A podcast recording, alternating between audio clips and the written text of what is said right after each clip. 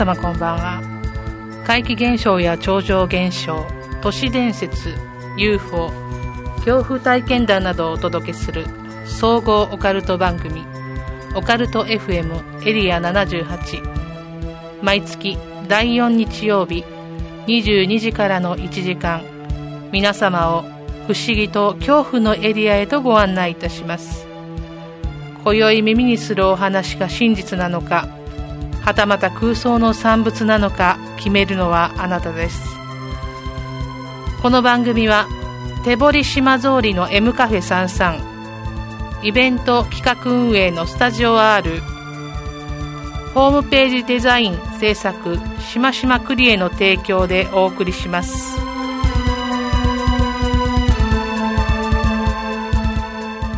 改めましてこんばんは。総合オカルト番組オカルト FM エリア78この番組では怖い話不思議な話を実話から都市伝説などの未確認情報まであらゆるオカルトジャンルを取り扱ってまいります。私エリア78案内人クスノキでございます、えー、今月メインテーマはシリアルキラーです。えー、後半はオカルト試写室、え、今月のムーもございます。今月も最後までお付き合いよろしくお願いいたします。はいえーとですね本日は収録日は6月18日でございまして、まあ、東京オリンピックまでですねもう約1ヶ月というところまでいよいよ来たわけですけれども、えー、まあ、東京の方はですねえー、20日でですかね、緊急事態宣言は解除されるということですけれども、まあ、沖縄は緊急事態宣言が7月11日まで延長されましてまだまだねコロナの状況というのは蔓延しているという感じを捉えてるんですけれどもオリンピック、ね、開催する方向ですよね。まあ、スポーツに興味のない、ね、私なんですけれども、まあ、唯一見るのが、まあ、ちょっとご存知の方いらっしゃるかと思いますけど野球なんですね。で東京オリンピックではねまた野球が種目として復活したというのは私にとってはとても嬉しいことでして、ま、侍ジャパンの活躍をですね心待ちにしていたわけなんですねしかしこの現状でですね、まあ、変異株というのが、ね、今度はインド株ですか？そういったものまで出てきて果たして本当に開催できるんだろうかというようなね素直にこう喜んで野球を見ている気分にもまあなれないようなね気持ちではあります。でやっぱりこうせっかく日本の代表として戦ってくれるのならばもうそのみんながね応援できるような形であればなと思ったんですけどね。えちなみに我が阪神タイガースからはですね、えピッチャーが2人ですかね。で、えキャッチャー。ということで選手が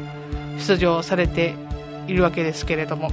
まあね怪我のないようにぜひ頑張っていただけたらなと思います。さてね、え東京開催これ決まった時にね多くの国民がね喜んだと思いますよ。あの東京ってやつね。あのたまに出てきますよね。今でもね。あのおもてなしが流行ったあの時ですけれども。思い出し思い返せばこの東京オリンピックっていろんなこう問題がありましたよね。コロナの前からね。新国立競技場の設計変更の問題とか公式エンブレムの盗作問題ね。これは結構すごかったですよね、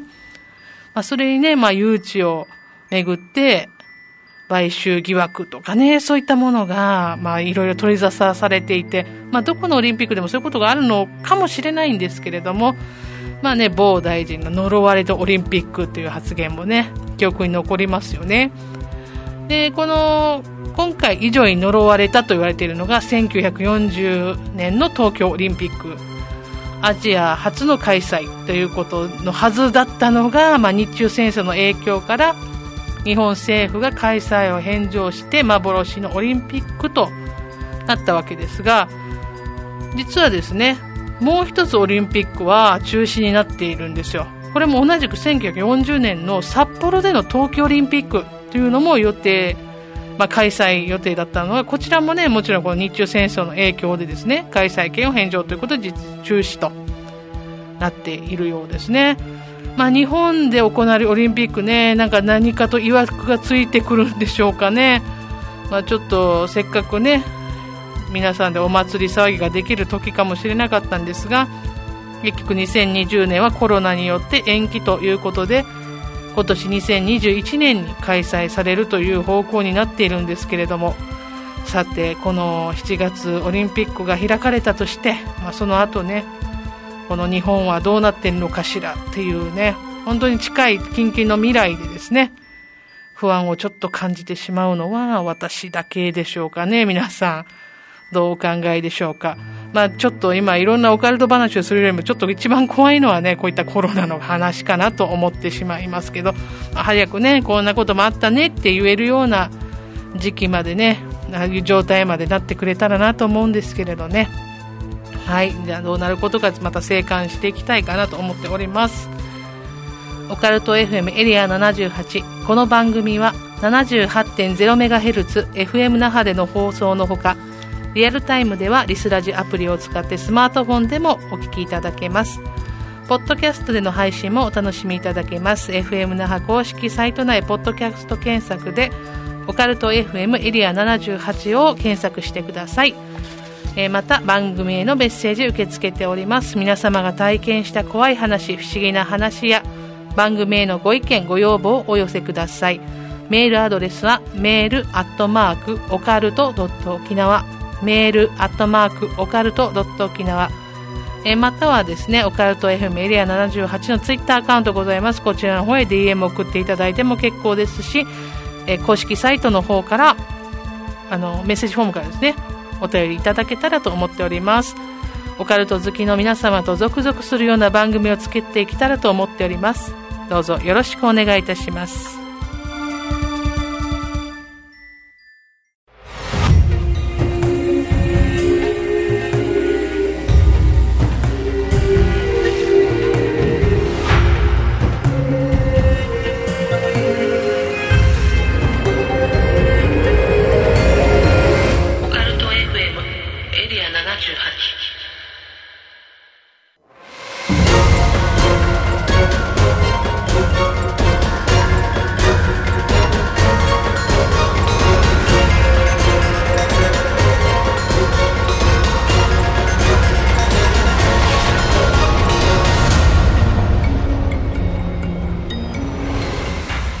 えー、今月のメインテーマのコーナーに参りましょう。えー、今月のメインテーマ、リスナーさんからリクエストをいただきました。ありがとうございます。えー、シリアルキラーということでね、リクエストいただきましたので、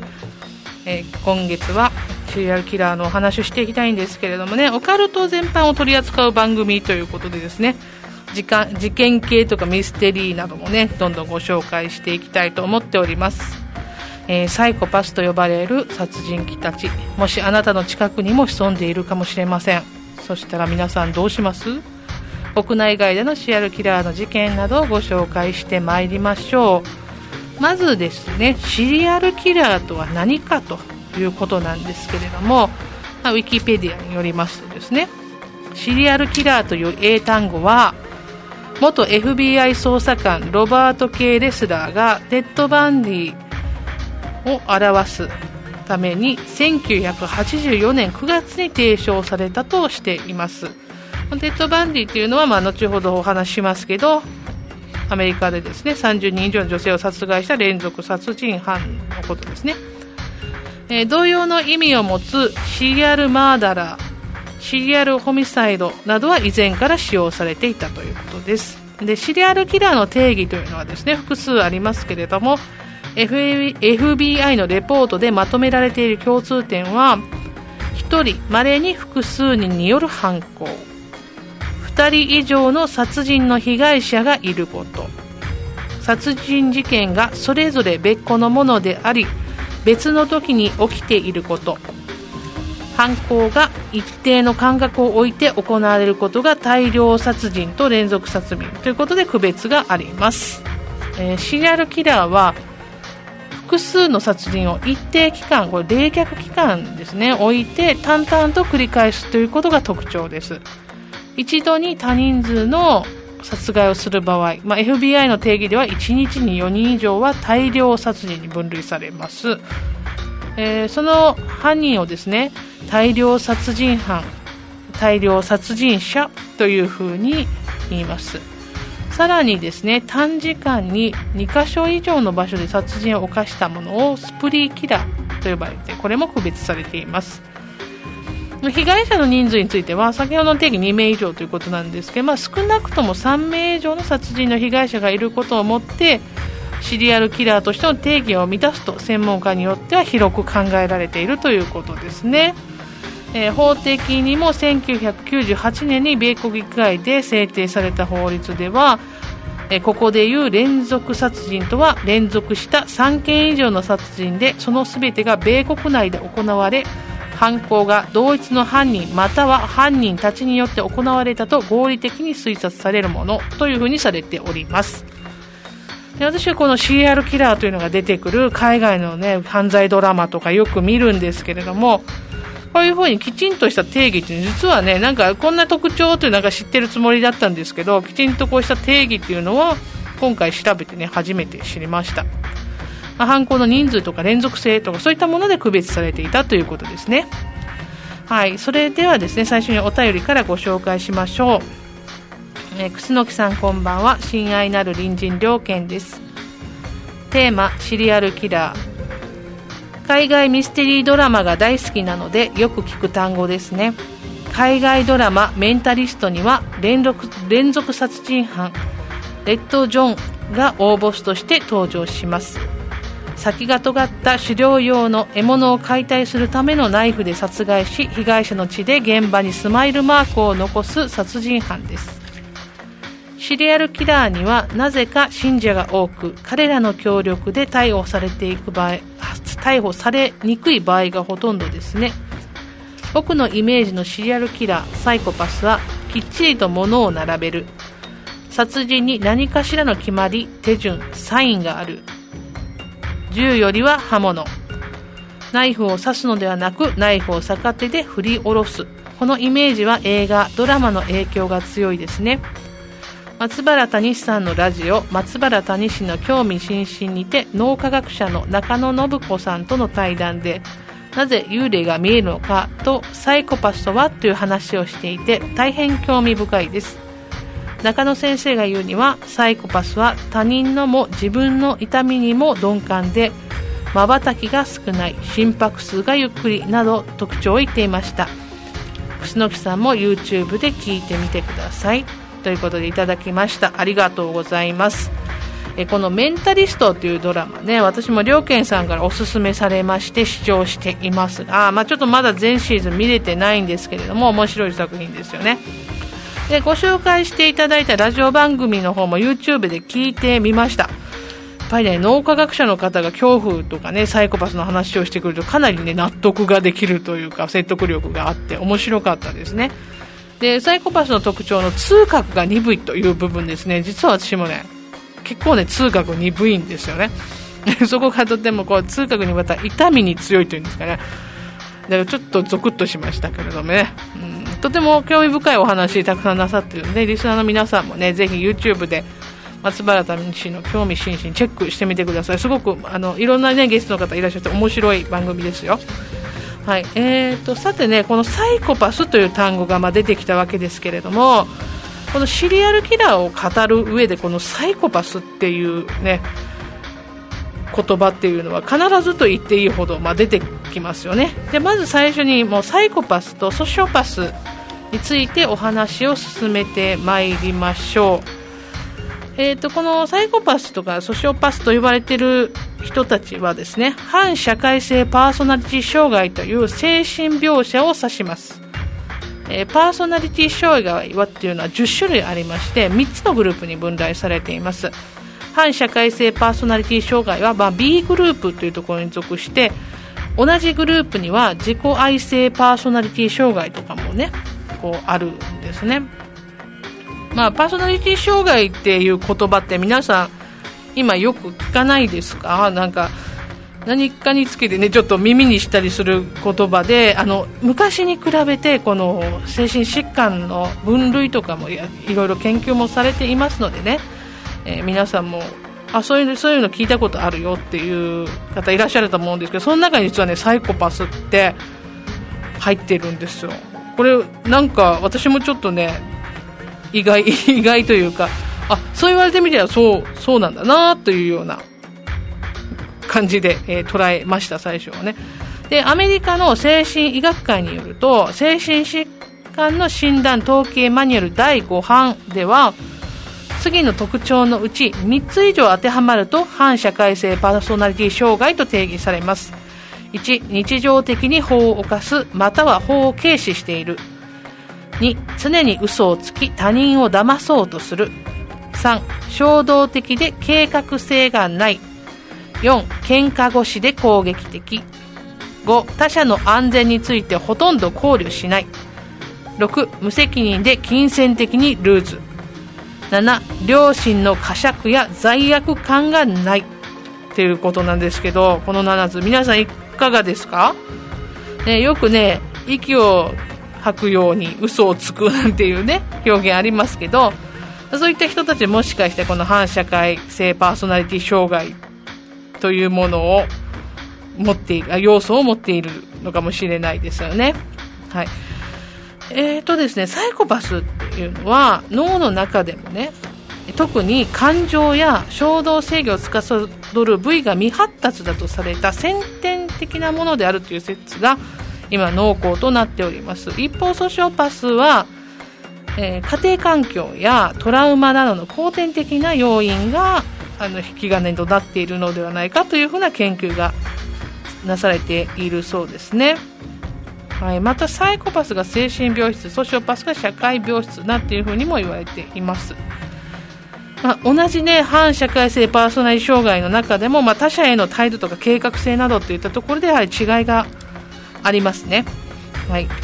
えーとね、映画の登場人物とかを例にとってみるとちょっと分かりやすいかなと思うんですけど羊たちの沈黙。このレクター博士とかも典型的なサイコパスですよね。で邦画ではの悪の経典っていうね主人公の蓮見先生ハスミンですね。はもう完全にサイコパスですよね。はい。でだと思うんですよね、まあ、分類としては。で一方ですねソーソーシリーズのジグソーとかは、まあ、ソシオパス、まあ、病気を、ね、あの患ってみたいなところがあってソシオパスというふうに分類されるんではないでしょうか。はい。えー、ここでね、まあ、サイコパス、ソシオパスについてちょっとお話ししたんですけど、こういうのね、あの、調べるのお好きな方はいろいろ本とか読まれてる方もいて、詳しい方いらっしゃると思うんで、ここちょっと解釈違うよとかね、もしありましたらぜひ教えてください。はい、じゃあ今度はね、実際の事件の方をいくつか見てまいりましょうね。やっぱりこの先ほどシリアルキラーという言葉を FBI の元捜査官がつけあの作ったというかね呼ぶようになったという話だったんですけどもアメリカのねシリアルキラーの話とかをやっていきたいんですけどね中心にやっていくんですけれどもまず先ほどもちょっとお話ししましたテッド・バンディシリアルキラーですけど1974年から1978年の間に7つの州で30人以上を殺害したということで1989年に死刑に処せられております、ね、実際の被害者はまだいるのではないかというふうにも言われています。レッドバーディの事件は1981年にエリザベス・ケンドールが発表した回顧録を原作とした映画が2019年に制作されています。この映画はですねあの裁判の様子とかもね結構詳しくこの法廷の様子を書かれていたりとかしてですね、まあ、残忍な犯罪のこの場面をに焦点を当てているんじゃなくてこの殺人鬼の人間性とか周囲の人々との関係とか周囲の人たちの苦悩なんていうところを視点に当てている感じがする映画なんですね。なのでこうちょっと残酷な描写的なものはもちろんあるんですけれどもこの殺してるところとかをこう中心にしてる話ではないのでなかなかね見ていたらこの感情というのがねほん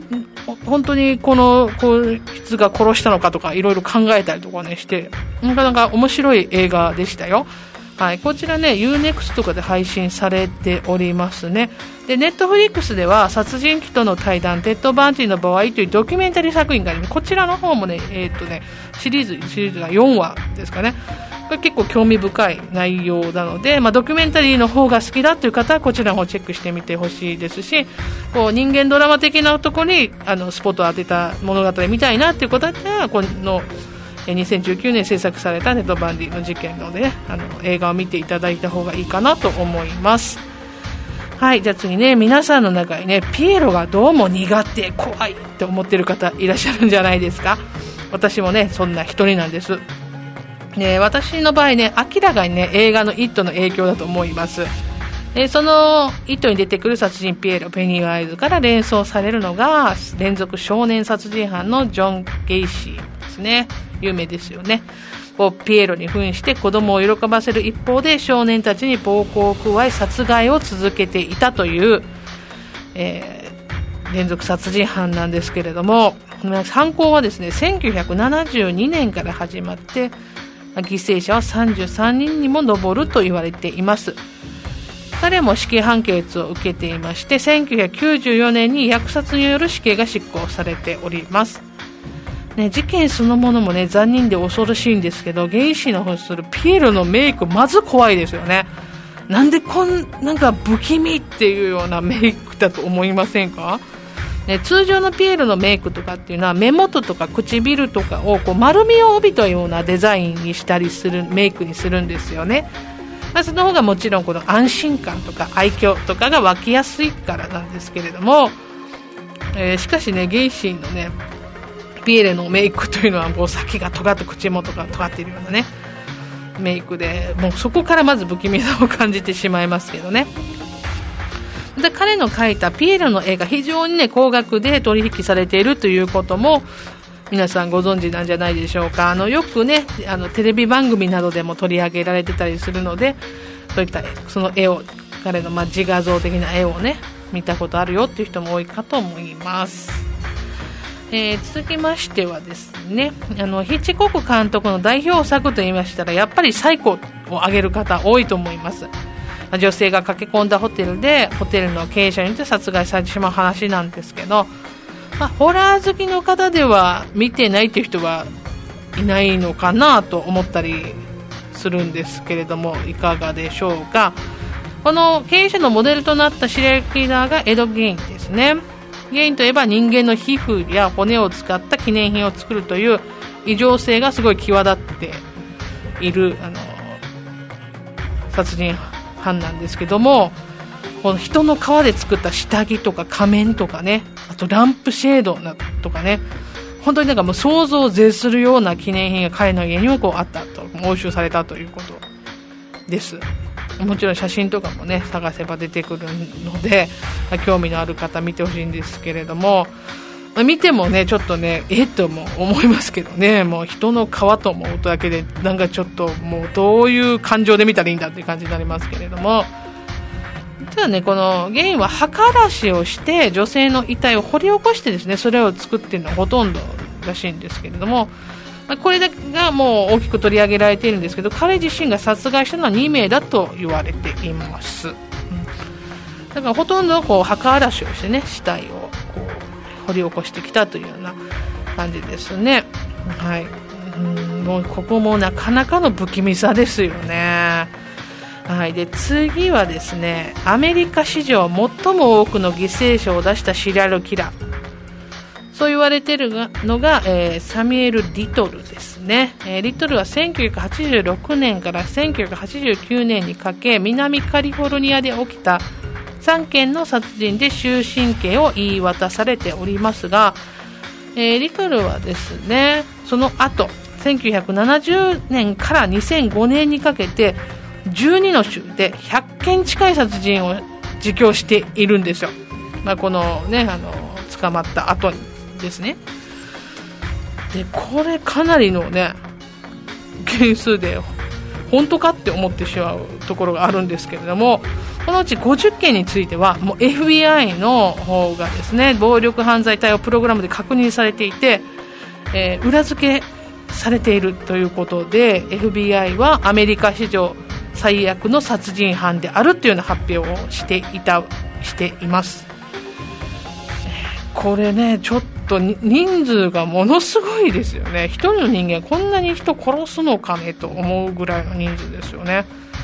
で自供したもう事件でななぜ、ね、彼が捜査線上にそもそも上がれなかったのかというと被害者の大半が薬物の過剰摂取死や自己死とされていたことにあるそうです。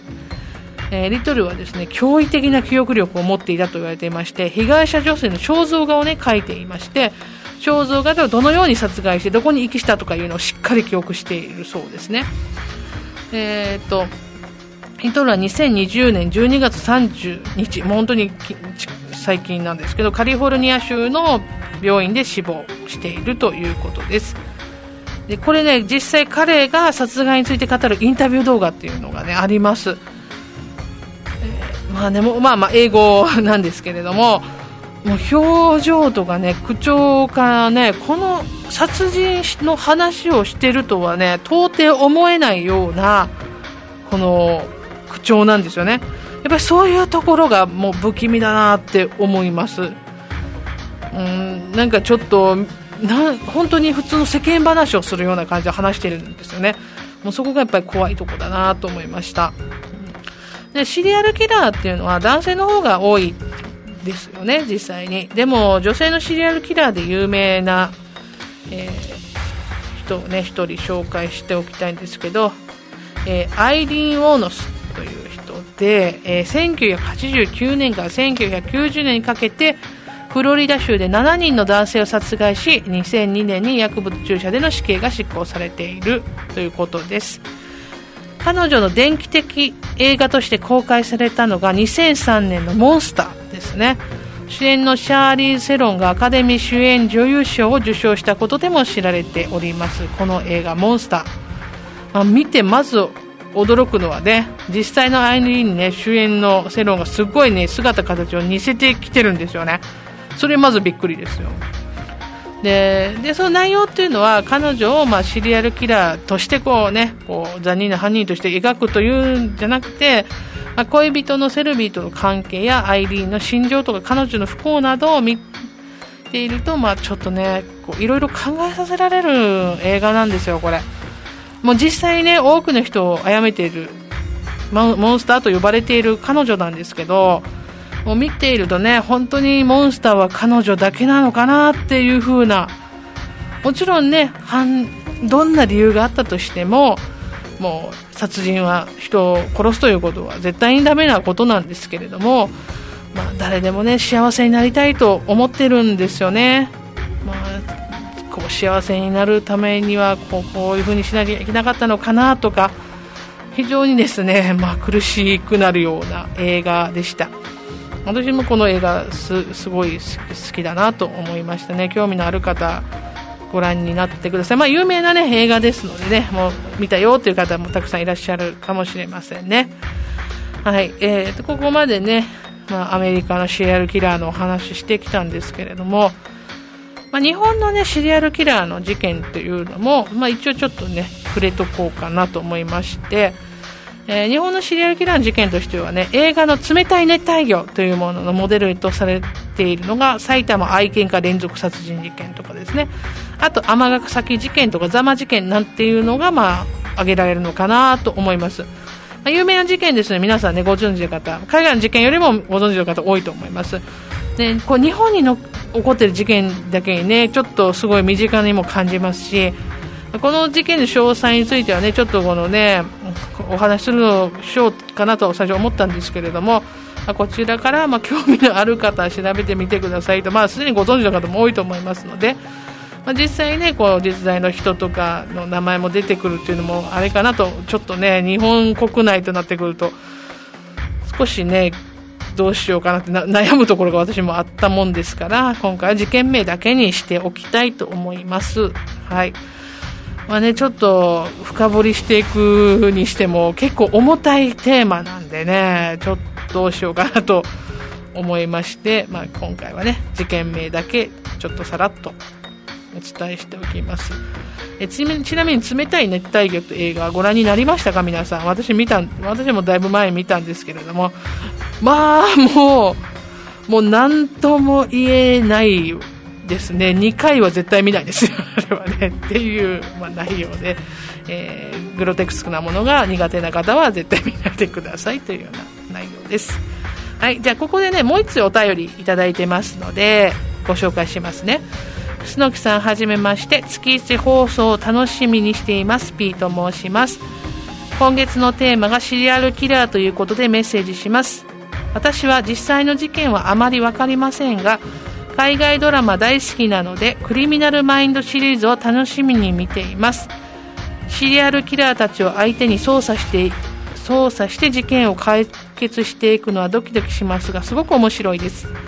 私の好きなキャラクターはドクターリードです。JJ との関係もすごくいいなと思います。楠木さんはクリミナルマインド見てますか？好きなキャラクターが言いましたら教えてください。ということでいただきました。どうもありがとうございます。ね楽しみに聞いていただいているということでとっても嬉しいですね。またなんかね機会があったらメッセージ送ってくださいね。はいえーと私もねクリミナルマインド大好きです。本当何回も何回も繰り返し見てます。私ね、ギデオンが好きなんでね、第1、第2シーズンかなり繰り返してます。もうもう相当なリピートです。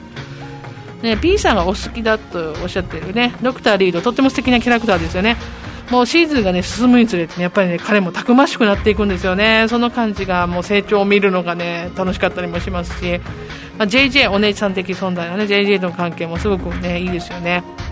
えー、ちなみにですね、私の一番好きなー、キャラクターはですね、ペレノ、ペレ ロープガルシア、言えてない。えー、ガルシアすっごくキュートですね。コンピューターのスキルっていうのは本当に天才的で、もう、もうすごい憧れです、私。もう彼女大好きなんですよ。で、モーガンとこのガルシアの掛け合いとかも見てると、なんか元気になっちゃって、もうなんかすごいこの2人の信頼関係も好きでね、大好きで、モーガンがこの番組いなくなるときはすごい寂しかったです、私も。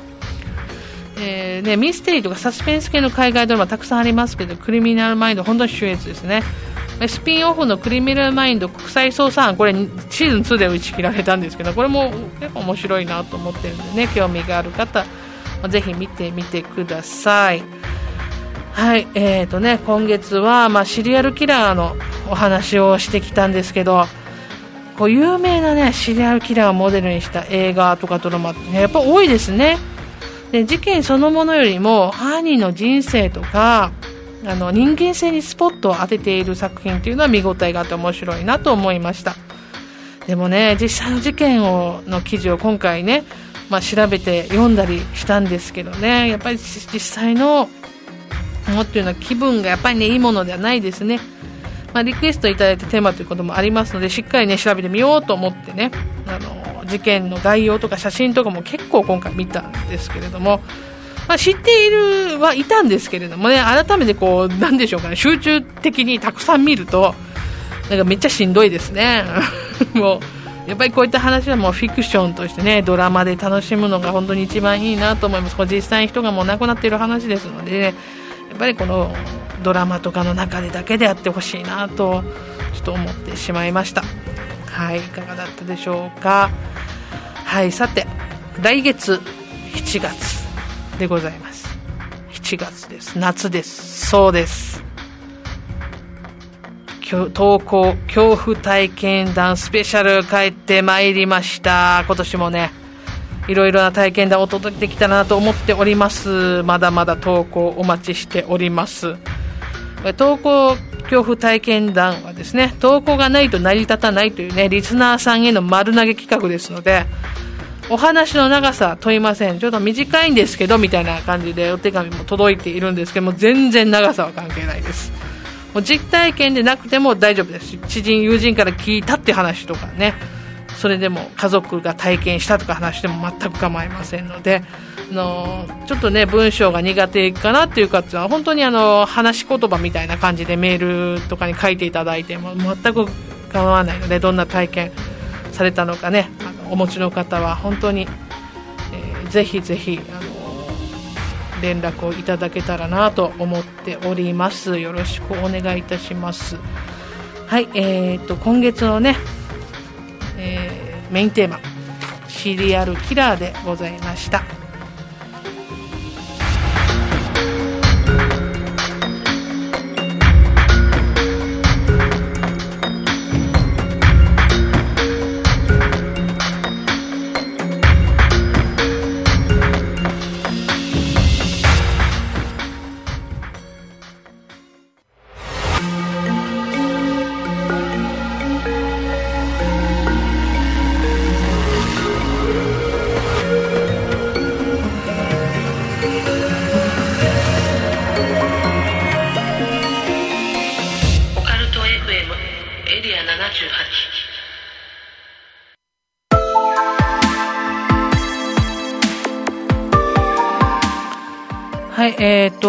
次のコーナーは、オカルト試写室、し、言えてないですね。試写室なんですけど、今ちょっと起こった出来事を話していいですか？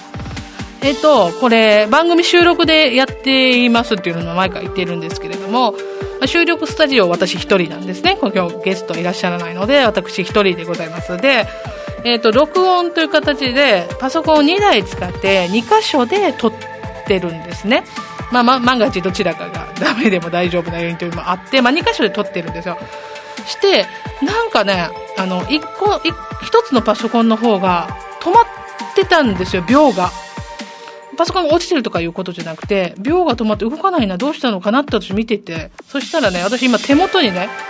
こう、バケタン持ってるんですよ。バケタン。で、私、あの、皆さんにいつも言ってるように、霊感ないんですね。もう、ゼロ感なんで、バケタン赤になったら私、一回も見たことないのに、今赤なってたんですよ。パッて気づいたら。めっちゃびっくりしました。ちょっと今もう一回バケタンしてみていいですかね？あ、はい。今ちょっとね、バケタンをね。あ、バケタンって皆さんご存知ですよね？おバケタンチキ。バケタンっていうので、色によって、この、今、霊がいるよとかいないよとかいうのをね、あるんですけど。あ、あれ？あれじゃないですけど。色が今ね、青でした。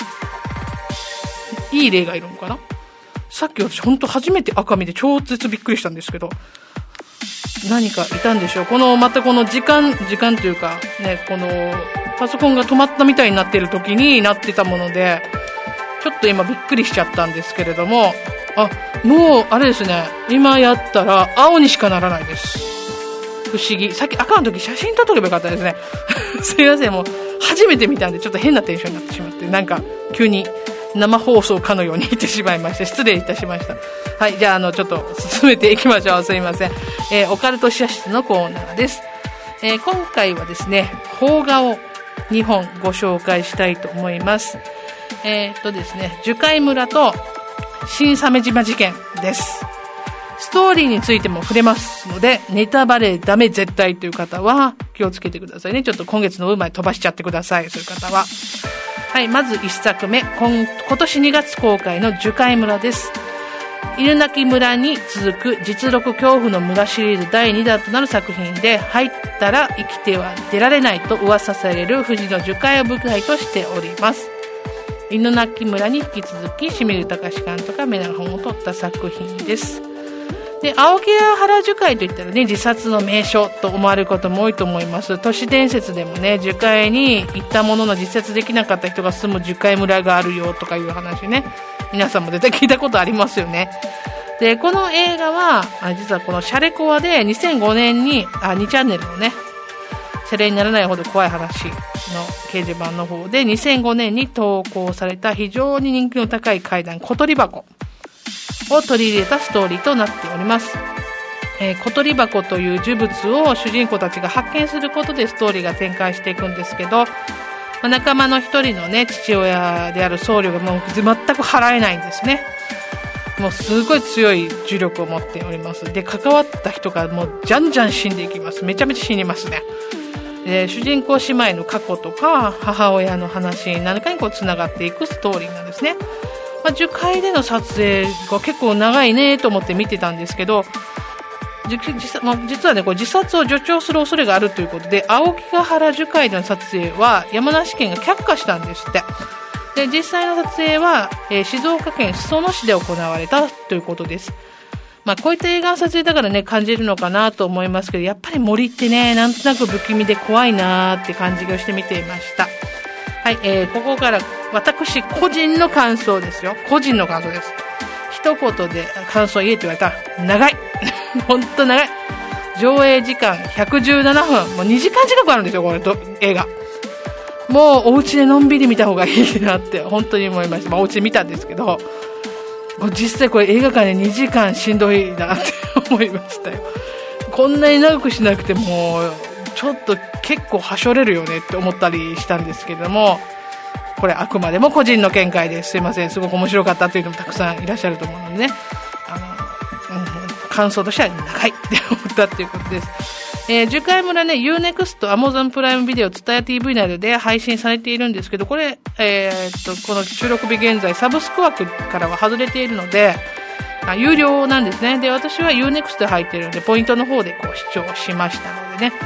しました。はい。で、こちら、樹海村が恐怖の村シリーズ第2弾と申し上げたんですけど、なんと第3弾あるんですね。第3弾、北陸に実在する最強心霊スポットを舞台にした牛首村ですって。えーと、実際に不可解な階段と言われている牛の首皆さんもご存知ですね牛の首をテーマにしているそうですよで、えーと、イメージビジュアルっていうのは3種類公開されてるんですけども結構不気味ですね。でその中であの私女の子がね傘を持って立ってるイメージビジュアルがね一番怖いなって思いました。えー、この牛久村現段階ではまだ公開日などが全然発表はされておりませんが、えー、東北に、あ、すみません、北陸に実在するということなんで、どこなのよって気になったんですけど、まあ、石川県にね、かつて牛首村と呼ばれていた場所とか、牛首トンネル、これなんか場所離れてるらしいんですけど、牛首トンネルと呼ばれているトンネルがあるそうです。まあ、どんな心霊話になるのかですね。まあ、旧牛首村にはそういった話はないというような書き込みもあったんですけど、まあ、そうなるとトンネルの方なのかな？どうなんでしょうか？トンネルとなるとやっぱ犬鳴村思い出しちゃいますけどどんな話になるのか気になります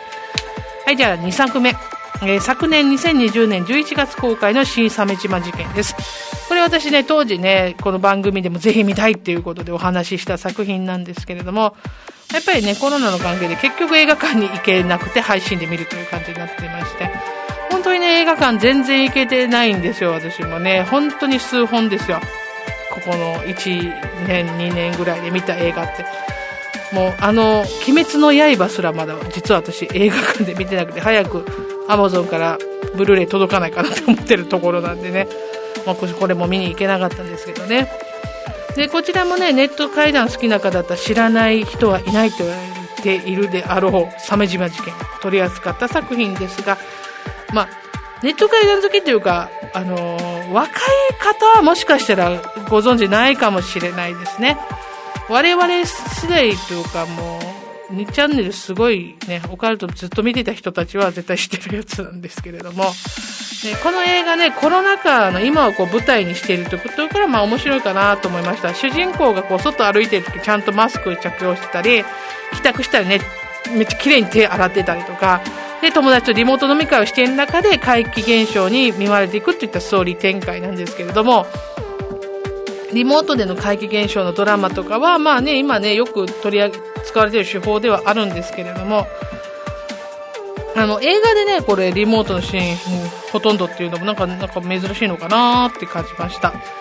ね、そしてね、大人気の YouTube チャンネル、ゾゾゾさんの映画、動画が登場するというところで、ファンにはたまらんというシーンもね、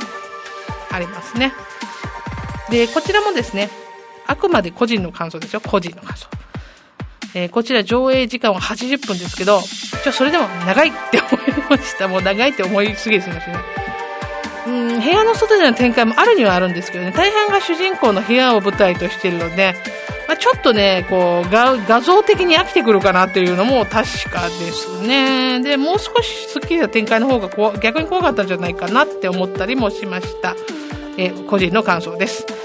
でもね、あの、インターネットを通じ都市伝説や呪いが広まっていくって感じはね、こうちょっと私はもう好みなので、まあその辺でと面白かったかな。どちらかというと私は樹海村よりは新鮫島事件の方が面白かったです。えー、こちらもね、6月現在、サブスク内で配信されているところないような、6月、今日現在ですね、ないようなので、こちらも UNEXT のポイントで視聴しました。はい、えっ、ー、とね、ネットで有名な話を題材としている映画をこう2本ご紹介してきたんですけれども、共通して言えるのは、もうこういうのは全部そうなんですけどね、もう理不尽。もう本当理不尽だなと思いました。まあ、他からオカルト映画っていうのはほとんどね、理不尽巻き込まり系な展開っていうのがね、多いんですけど、まあ、2本連続でこれ私見たんで、より強くね、もう理不尽って感じてしまったかもしれないですね。で、私の中のベストオブ巻き込まれは、新鮫島事件主人公のお兄ちゃんです。ね、お兄ちゃんいい人な人だけなんか気の毒って思っちゃいましたけれどね。はい、本日は樹海村新鮫島事件をご紹介しました。ご覧になった方ね、ぜひ感想を私にも聞かせてください。以上、オカルト試写室でした。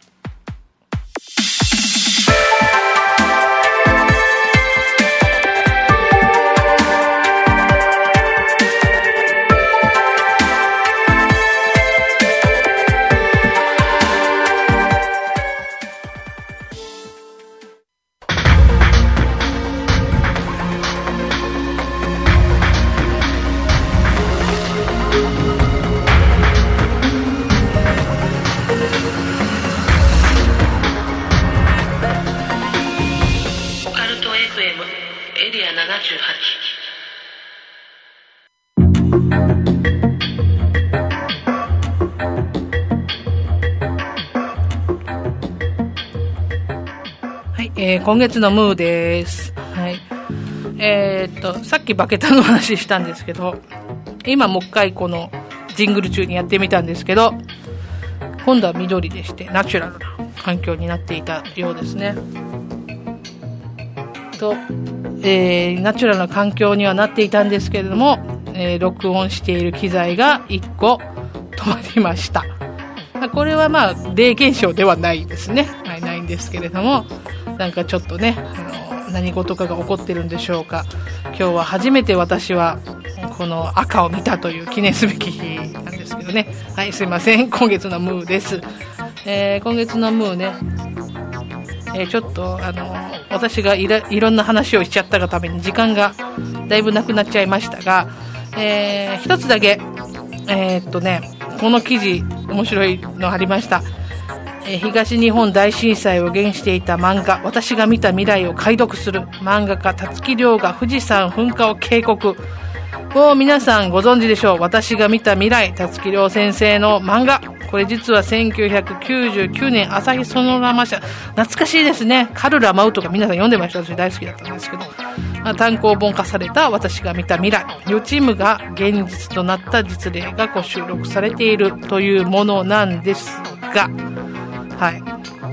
えー、これ実際のね、この漫画のページとかもね、えー、あって、まあ、どういった内容か、あどういった予言か、予言じゃないですね、予知夢かっていうものがあってですね、えー、と、この中でですね、あの、まだ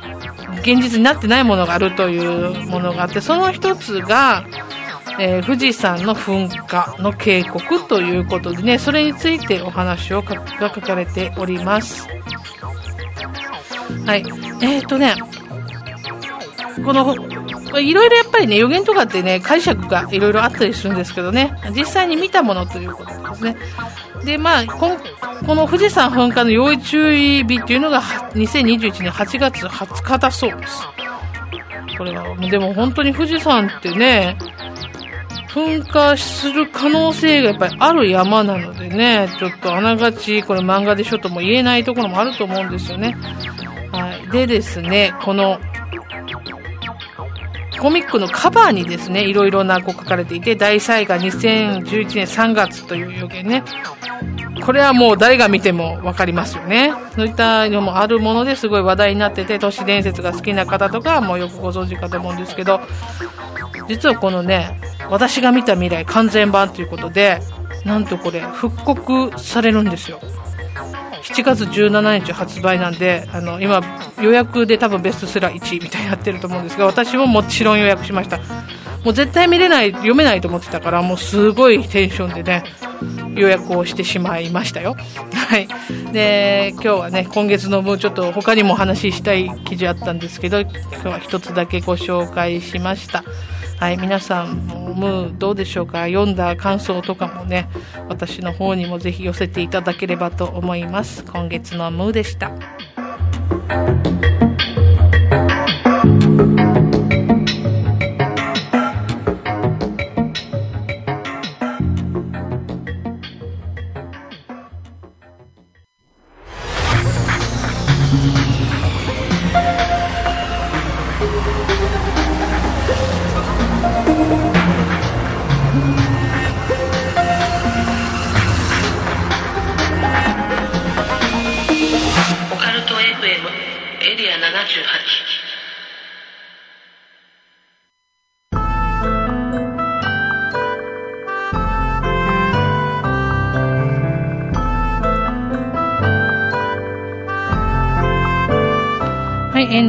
お時間です。えーとですね、あの毎月、毎月早いなと思うエンディングなんですけれども、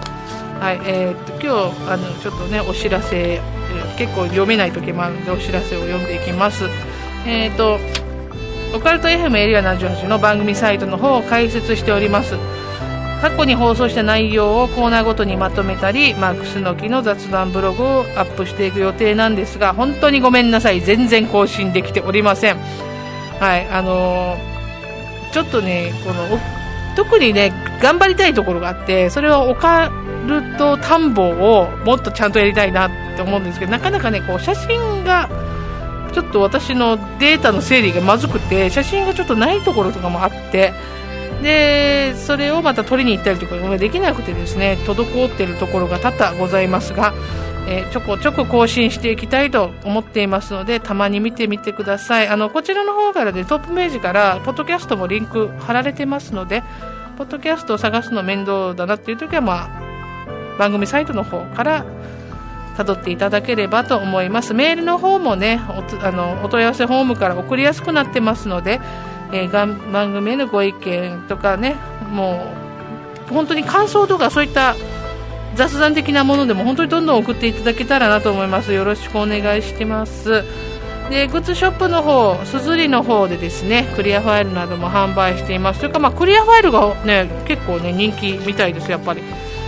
クリアファイルこう送料もねあのメール便で送れて安めでいけますのでもしよければこのステッカーとかですねクリアファイル可愛く仕上がっておりますので見てみてください。よろしくお願いします。はいでですね今後放送予定のテーマを、えー、お話ししておきます。沖縄の妖怪ユタ呪い呪術アメアニメ漫画の都市伝説超能力など予定しております。気になるテーマがありましたらぜひお便りください。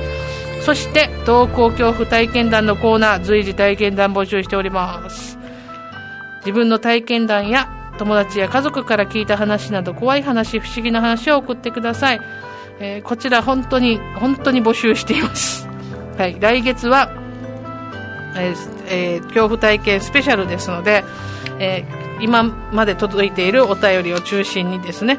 えー、おしあのお話ししていきたいんで、まだね、あの、